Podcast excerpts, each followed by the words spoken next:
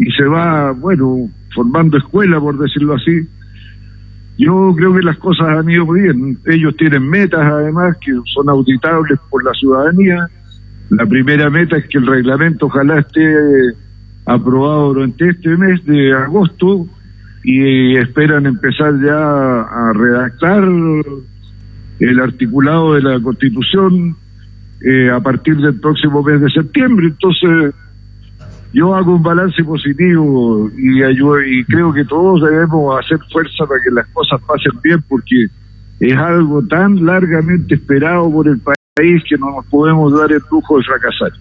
Ahora, hay algunos descarriados o descarriadas que, bueno, le meten ají a la herida y crean problemas y hacen, dicen cosas altisonantes y provocativas, pero bueno, forman parte de lo que la ciudadanía eligió, hay que tratar de mantenerlos aislados para que no contaminen al resto del, trabajo de la convención. Don Marcelo Chilling, amigo personal de este pechito, señoras y señores, el honorable diputado de la República, 9 con 46, con autoridad para hablar de varios temas.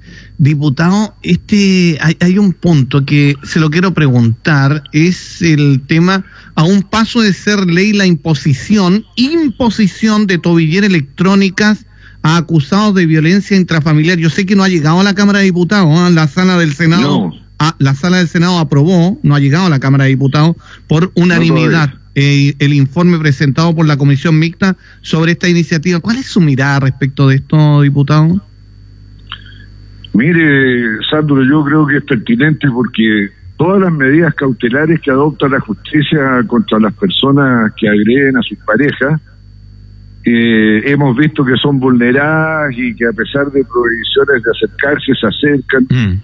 y no hay capacidad para que físicamente las policías anden controlando a estas personas o custodiando a las personas que fueron agredidas.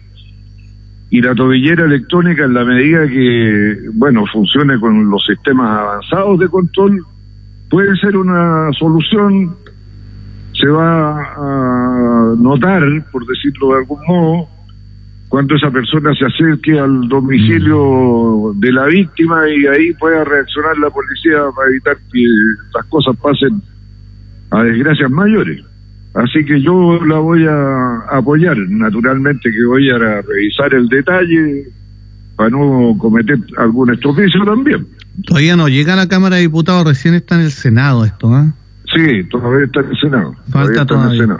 Diputado, ¿usted es partidario de que el IFE se extienda hasta diciembre? Mire, todavía tenemos una situación con el desempleo bastante acuciante. A pesar de que hay gente que dice, no, es que hay sectores donde hay trabajo, pero la gente no va y le echan la culpa al IFE. Dicen, no, prefieren quedarse en la casa, total, tanto recibiendo plata. Mm. Mire, eso habla súper mal del nivel de los salarios en Chile, porque mm. con un F, que igual es bajo, aunque lo hayamos logrado aumentar, mm. quiere decir que se está pagando súper mal, entonces la gente prefiere quedarse en la casa que salir a correr el riesgo de contagiarse, ¿ah? a pasar un eh, mal rato con la salud, sino que, eh, o a lo mejor hasta el peor de los ratos con la salud. Bueno, a igual salario, habiendo opciones, me quedo en la más segura porque anda en la casa. Mm.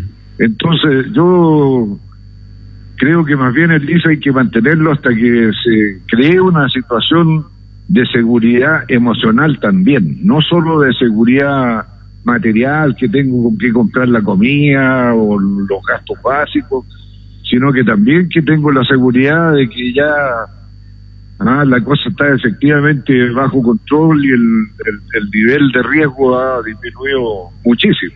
Mm. Así que yo soy partidario de prolongarlo y, y no por eh, bloquear el tema de un nuevo retiro del 10%, que igual yo creo que es algo de bien dudosa utilidad, porque ya hay mucha gente que no tiene nada que, retirar, cada vez son sectores de más alto ingresos los que retiran. Mm.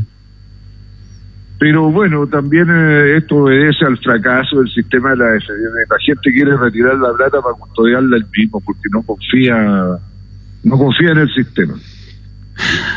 Está movido el tema. Bueno, eh, que sea mejor para, para nuestro país, que todo lo que se haga sea mejor. Ahí de repente me preocupa un poco, hay tanta gente que todo lo ve lo ve tan malo, diputado, todo tan tan malo. Y no es así, yo creo que, ¿cómo vamos? Sabemos que hay cosas malas, pero se tienen que ir remediando de a poco. Están ustedes, las autoridades, están trabajando en ello.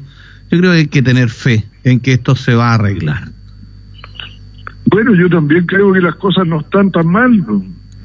Hay detalles de la vida cotidiana que la gente no los valora en su magnitud. Por ejemplo, ¿cuánta gente hoy día tiene mascota y le compra alimento especial a las mascotas? Hace 30 años atrás, ¿qué es lo que usted le daba al perrito? Las sobras. po. Hoy día va a la tienda a comprarle y le elige la comida que le va a comprar. ¿Qué significa eso? Qué buena analogía que hace usted. En serio que sí, diputado. Cosas tan simples, pero que la gente Sí, de repente, porque como está mecanizada, no se da cuenta. ¿ah? Sabemos Así que hay muchos que lo pasan mal. Hay mucha, hay mucha di- di- diferencia social Sí, y todo el no. tema, pero No hay duda. No hay, hay que tener fe en que esto va a ir cambiando, pero no todo de golpe, ni tampoco con tanta, de repente veo que hay tanta ofuscación también en el ser humano. Chile se ha ofuscado, se ha puesto, estamos más, más enojones en el último tiempo y nos hace mal, pues salud y todo el tema.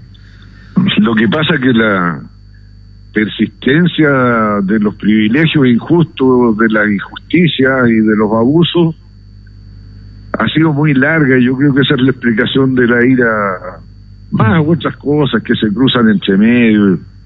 Pero, como usted dice, con esta eh, talante no, no, no, no vamos a lograr hacer de Chile un país colaborativo, cooperativo y que con el común esfuerzo de dos saca adelante lo que deseamos construir como país más feliz para todos, sobre todo para los niños que nos siguen, nuestros hijos, nietos, bisnietos, en fin. Muchas gracias, diputado, por estos minutos. Don Marcelo Chilling, gracias por esta, por este contacto con la Radio Carnaval. Al contrario, gracias a usted, Sandro, un gran abrazo. Buenos días. Ocho minutos para las 10 de la mañana. Don Marcelo Chilling, don Juan Guerrero en contacto directo